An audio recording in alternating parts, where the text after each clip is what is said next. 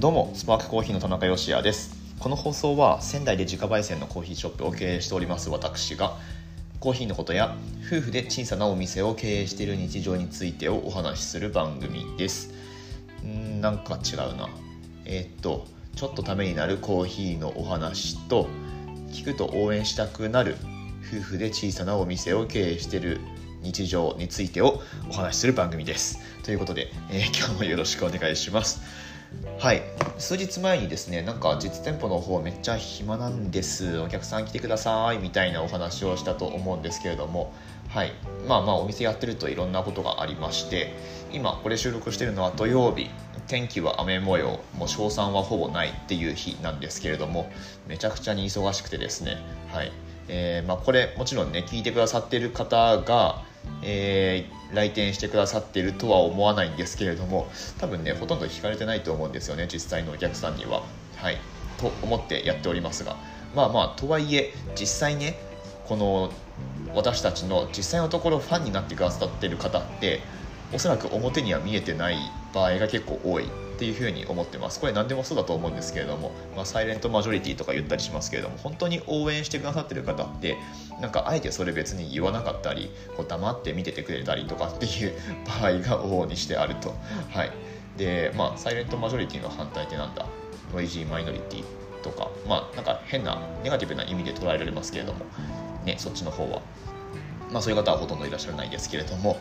というわけで、うん、別になんかこう表立って、えー、応援してますっていう方だけじゃなくてもちろんそういう方もね、あのー、少なくないですから本当にいつもありがとうございますってあの面と向かって言える関係がもうほぼほぼできてるっていう方も多くいらっしゃいますのでそれは本当にありがたいなと思うんですけれどもまあいわばサイレントマジョリティみたいな形で別になんかこう私たちと直接話したりとかなんかフリートークしたりとかっていう関係性じゃないんだけれども応援してますみたいな方って実は結構いらっしゃるんじゃないのかなっていうふうに感じています、まあ、何が言いたいかというといつも皆さんありがとうございますというお話でございます。はい。まあねあのー、お店の方は忙しかったり忙しくなかったりっていうのはお店やってる以上はもうどんどん続いてそれが、えー、普通というか、うん、その繰り返しだと思うんですけれども。はい。まあとにかくこうにかやっていこうと思っております。いや豆がね売れますね。はい。こういう日は、えー、まあ、たまにでもないかな。最近はこういう日が多いですね。はい。エチオピアの新しいコーヒーを出してましてナチュラルプロセスという、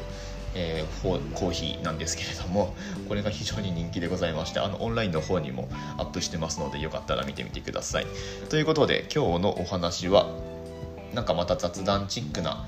ノリでお話をしてみようと思います。やっぱりねコーヒーのその知識みたいな講義めいたお話を、まあ、するのもいいんですけれどもまあ、僕自身がなんかそういう話ってちょっともうトゥーマッチだなっていう え気になっているのであの聞く側としてですね、はい、話す側としては別にいくらでも話せるんだけれどもどうなんだろうなという、え節もありまして、はい。まあ、ライフスタイルとか、うん、なていうかパーソナルなところについてをお話しした方がなんか僕自身聞く側としてそういう話題の方がいろんな視点が見られるので面白いなっていうふうに思うんですね。うん。なんかまあもちろんビジネスやっていく上でのマインドセットとかなんかそういう話でも別にいいんですけれどもなんかこう、うん、ある一つの事象について僕はこういうふうに思ってますみたいなすごいライトな感じのお話の方が、まあ、ボイシーとかね聞いててもそっちの方が入ってくるなっていう気がするんですよね。なんかもうほんとボイシーって意識高すぎるんで、まあ、聞いてますけど聞いてますけどね。ちょっと最近あの疲れてきたなっていう気もしています。なんかボイシー聞くくらいだったら本読んだ方がよくねっていうふうに思い始めてもいます。はい。本当ねインフルエンサーさんしかいないんでなんかちょっとつまんないなっていう気もするんですけれども。まあまあそんなこんなで、え何者でもない私のライフスタイルみたいな話を今日はお届けをしていこうと思います。タイトル未定なんですが丁寧な暮らしをバカにしてたんだけれどもやってみると実際いいよねっていうお話です。ぜひ最後までお付き合いください。本日は10月10日日曜日の放送です。はいということでちょうどよく救急車が行ってくれたということで放送を続けていこうと思います。今日は最初から最後まで走り抜けられそうかな途中お客さんが来なければこのまま喋り続けてみようと思いますが皆さんは丁寧な暮らしをなさっていますでしょうか？そもそも丁寧な暮らしって何なんでしょう？ねなんか言葉だけはちょっと流行ってた節があるじゃないですか今なんかもう結構下火になってるというかまあ、それかまあ定着してしまったっていうふうにも言えるかもしれないですね。これ言葉としては、うんと2000割と新しい言葉なんですね。2010年代半ばからっていうふうにさらっとネットで調べてみた限りでは上がってくるんですけれども、丁寧な暮らし、なんか雑誌で言うとどういうのを思い浮かべますかね？まあ、やっぱパッと出てくるのはアンドプレミアムとかあの辺じゃないでしょうかね。あとは何ですかリンネルとか天然生活とかその2つは僕読んだことないですけれどもなんか表紙から、え感じられるメッセージとしてはなんかそういう感じですよね。丁寧な暮らし。これどういうことですかね。えっと Google で丁寧な暮らしとはで入れると一番最初に出てくる文言っていうのが丁寧な暮らしとは日々の生活をただこなすだけではなく手間と時間をかけて日常生活に向き合うことで実現します。料理や掃除洗濯などの日常に欠かせない家事はなんとなく慣れた道具と手順で済ませてしまいがちです。しかし日々のルーティンに必要な道具や動き一つ一つに気を配ってみましょう。みたいな文章が書いてあるんですけどこれはどこが出してるやつなのかな？うーんとドマーニ小学館、うん、なんかこれも雑誌なんですかね。まあ、別に定義とかはないと思うんですけれどももう一個紹介しましょうかね、えー、なぜ丁寧な暮らしはブーム化したのか、まあ、一方で批判も噴出するのかっていうことですけれども、はい。えー、丁寧な暮らし。2010年代半ばから丁寧な暮らしという言葉が流行っていると。保存食を作りお菓子を焼く、えー、編み物をする。ナチュラル素材のワンピースを着てのんびり過ごす。趣味の要素も交えた家事を丁寧に行い暮らしを整える、えー、そんな生活が憧れの対象としてメディアで紹介されたほか妊活中だった森三中の大島美幸が丁寧な暮らしを心がけていますと発言して注目されている、えー、まあ、以下、まあ、このネットの記事ですけど、以下続くんですけれども、まあ、こっちの方がよりイメージしやすいかもしれないですね。ナチュラル素材のワンピースとかなんかもう、いかにもこの丁寧な暮らしの代名詞みたいなね、感じがしますけれども、リネン素材のエプロンとかね、はい、あの、なんでしょうね、あとは、なんだろう、ほうきとかですよね。あのいい天然素材のほうきとかね。あのそういう雑貨屋さんおしゃれ雑貨屋さんにありそうなものを全部家に置いてなんかそれでこう丁寧に家事をして暮らすみたいな感じでしょうか。あとは、まあ、ナチュラルな木の感じとかね、はい。まあ、いろいろこうイメージするところはありますけれども、まあ、そういうライフスタイルを提案したりする、まあ、お店だったり個人の発信だったりを目にする時に僕は以前はですねこんなのは全部コスプレだろうっていうふうに思ってたんですよね。はい。まあどっかねひん曲がってますよね。はい。まあうんなんでなんでしょうかね。まあおそらく自分自身のそのライフスタイルっていうのが、まあ、こうしたいっていうのとかけ離れてるがゆえのなんだろうこう妬みみたいなものだったと思うんですけれども、まあ、今にして思うとというか、まあ、今じゃあどう考えてるかっていうとその丁寧な暮らしっていうことですけれども暮らしって丁寧であるに越したことはない。はい、これが今の私の考えです、えー、まあ、何があったかっていうと、まあ、やっぱり一番大きいのは出産子育てっていうことだと思うんですよね。うん、まあそういう状況にあって今なんか家の中をやっぱり整えておく必要っていうのがあるしなので子供が生まれる前は不必要なものを全部捨てたりとかあとは最終的にはベッドまで捨ててそのなんだろうな住空間とか、えー、まあ、睡眠のその環境だったりっていうのを考え直すようになりましたし、まあ、それによってだいぶねあの生活の質っていうのが向上したと思いますしあとは丁寧な暮らし、まあ、その家事を丁寧にやるっていうでその時間を楽しむみたいな価値観だと思うんですけれどもあのそれはすごく感じます。その時間を楽しめてるっていうかはい。まあやっぱり子供がいるので朝早いんですよ。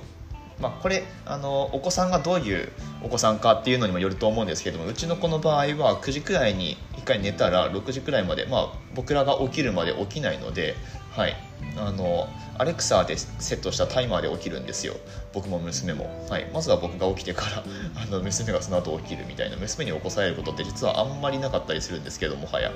なので、うん。まあ、朝6時くらいに起きたら、床上げをするわけですよね。ベッドがないので、うん、マットレスを折りたたんででまあクイックルワイパーとかでこう床のフローリングなんですけども床の掃除をしたりとかっていう時間を取れる喜びみたいなものを考えな 感じながら今はねあの生活をするのが楽しいですね。はい。まあ、あとは朝起きてからこうちゃんと歯を磨いて白湯を飲んでからこう一日をスタートさせるとかね。なんかそういう、まあ、朝早いっていうだけで そういうことをする余裕が生まれたし、うんまあ、丁寧な暮らしっていうところからちょっと外れるかもしれないですけれども、まあ、僕らの場合はあくまで僕らの場合はですけれども子供が生まれたっていうまあ、いわばこの負荷のかかる状況っていうのが逆に QOL クオリティオブライフを生活の質ですねこれを上げるっていうことにつなげることができてるっていうまあなんか非常にラッキーな例なんじゃないかなと思います。まあ、本当にねあのさっき言いましたけれども娘が夜寝たら朝まで寝てくれるんですよこれが一番でかいなと思うんですけれども、まあ、そうじゃない場合はやっぱりね睡眠時間が取れなかったりするとこうフィジカルの問題が生まれるのでなかなかこう生活を楽しむとかっていうところにつながりづらいかもしれないんですけれども、まあ、幸いうちの場合は夜寝れてるので、まあ、そういうね、あのー、ちょっと心に余裕を持たせるライフスタイルっていうのを実現できてるのかもしれないなと思います。うん。いやでも本当こうなるとは思わなかったですね。子供が生まれたらもっとこうめちゃくちゃになるんだと思ってましたし、まあ、丁寧な暮らしなんてねまた夢のまた夢みたいな感じに思ってましたけれども、まあ、意外や意外。いやこれは本当やってみるもんですねっていう今日のお話は別になんかこう本当にねオチとか何もないんですけれども、まあ、うちの場合は幸いにしてこういう感じでしたよっていうお話なんですがまあなので以前はねバカにしていたその丁寧な暮らしみたいなこんなんコスプレだろうみたいなねあのはいちょっと接客で途切れましたけれどもまあまあその丁寧な暮らしっていうそのライフスタイルが結局のところなんか今の時代特に突き詰めていくと生活を見直してより良くしていこうと思ったら、まあ、いわゆるやっぱり丁寧な暮らしみたいなものに行き着くんじゃないのかなと思っています。でそもそも僕らが扱ってるコーヒーとかってその丁寧な暮らしっていうものにピタッとはまるものなんですよねやっぱり。うんなのでお店出した時はそういう意識で別にやってなかったんですけれども、まあ、僕ら自身が、まあ、ちょっとずつその丁寧な暮らしみたいなものに近づいてるんだとしたらあやっぱりその生活の中に豆をひいてドリップするみたいな時間ってあるとすごく幸せを感じるよねっていうことがなんか今になってちょっと実感として分かったような気がしています。はいねあのコーヒー豆売っといてなんかどういう風に飲んでほしくてやってたんだろうみたいな 反省が今あるわけなんですけれども、はい、もう今そのように思いますね。もちろんその忙しい毎日の中でも手軽に美味しくコーヒーを楽しんでほしいみたいなニーズにはもうこれはあのコーヒー屋としてどんどん応えていきたいなっていうふうに思ってますけれども一方でやっぱりそのご自宅で自分で豆をひいて、え、ドリップするみたいなものって、まあ、ある意味そのコーヒー体験っていうものの、ま最上位なのかなっていうふうに思いますしでそれがまあ丁寧な暮らしっていうものにつながってくると思うので、はい、そういうところに価値を感じていただけるような美味しいコーヒーをですね体験とともにお届けできるようなビジネス設計っていうのをもっともっと心がけていきたいなというふうに思っております。話はまとまったんでしょうか？どうなんでしょうか？まあまあ、とりあえず何が言いたいかっていうと以前はその丁寧な暮らしってまあバカにしてたんですけれども実際やってみるといいもんですねっていう、まあ、やってみるとっていうか意識してやってるっていうわけじゃないんですけれども結果としてその、まあ、暮らしをどんどん良くしていこうとかっていうふうに実践していくと、まあ、結局今の時代においては丁寧な暮らしっていうものに行き着くんじゃないでしょうかねっていうあの雑談でございました。はいいかがだったでしょうか、まあ、以前の価値観で言ったら例えば、まあ、生活の質を良くするって何でしょうね。美食をするとかうん、まあ、高いいい車に乗ってブイブイ言わせるとか、うんまあ、そういう価値観がねもしかすると以前はあったのかもしれないですし、まあ、特に日本の、えーバブル期のちょっと前くらいからはそういう価値観だったのかもしれないですけれども、まあ、今完全にそうではないですよね。いい暮らしってどういうことだろうっていうふうに考えた時に、まあ、やっぱり丁寧な暮らしみたいなものが今の時代には合ってるんじゃないのかなというふうに最近思うようになりましたというお話でした。はい。えー、なんだっけ？なんかもうあまりにこうグダグダすぎて。えー、っと番組の構成を忘れてしまってますけれども。はい。放送についての感想だったりとかご意見はスタンド FM のアプリからであればコメントができますのでスタンド FM のアプリ内でこの番組フォローしていただいた上でコメントいただけますと僕が声で拾ってお返事をしていきますので最近またあまりコメントがつかないのでもしよかったら活用してみてください。質問も大歓迎でございます。スタンド FM だとレター機能っていうのがありまして一応匿名で質問できるようになってるんですけれどもあのその文章の中でお名前書いていただければこちらもあのより安心してご対応できますのでよろしくお願いします。コーヒーのこととかあとお店のこととか、はい。まあ、子育てのことライフスタイルのこと何でも大丈夫ですので 質問をお寄せください。ポッドキャストでお聞きの方はレーティングができますのでぜひ星5つの評価をお願いいたします。私たちスパークコーヒーのオンラインストアは楽天市場に出店をしておりましてこの放送の詳細欄のところからリンクが貼ってあります。ぜひ覗いてみてください。本日10日は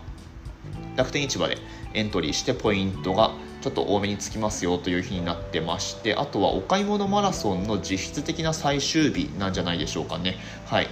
楽天ユーザーの方お買い物マラソンについてはもう説明不要だと思いますけれどもぜひぜひ活用してポイントゲットしてみてください。新商品だとそうエチオピアナチュラルのコーヒーも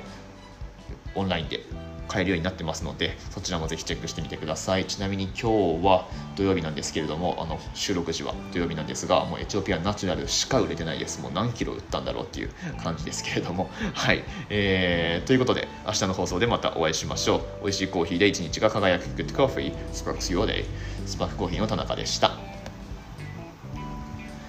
オーガニックナチュラルコットンガールって言ってバカにしてた時期がありましたね。オーガニックナチュラルコットンガールって言いたいだけっていう。もう本当どうしようもないですけれども、はい、あのそういうライフスタイルは素敵だと思います。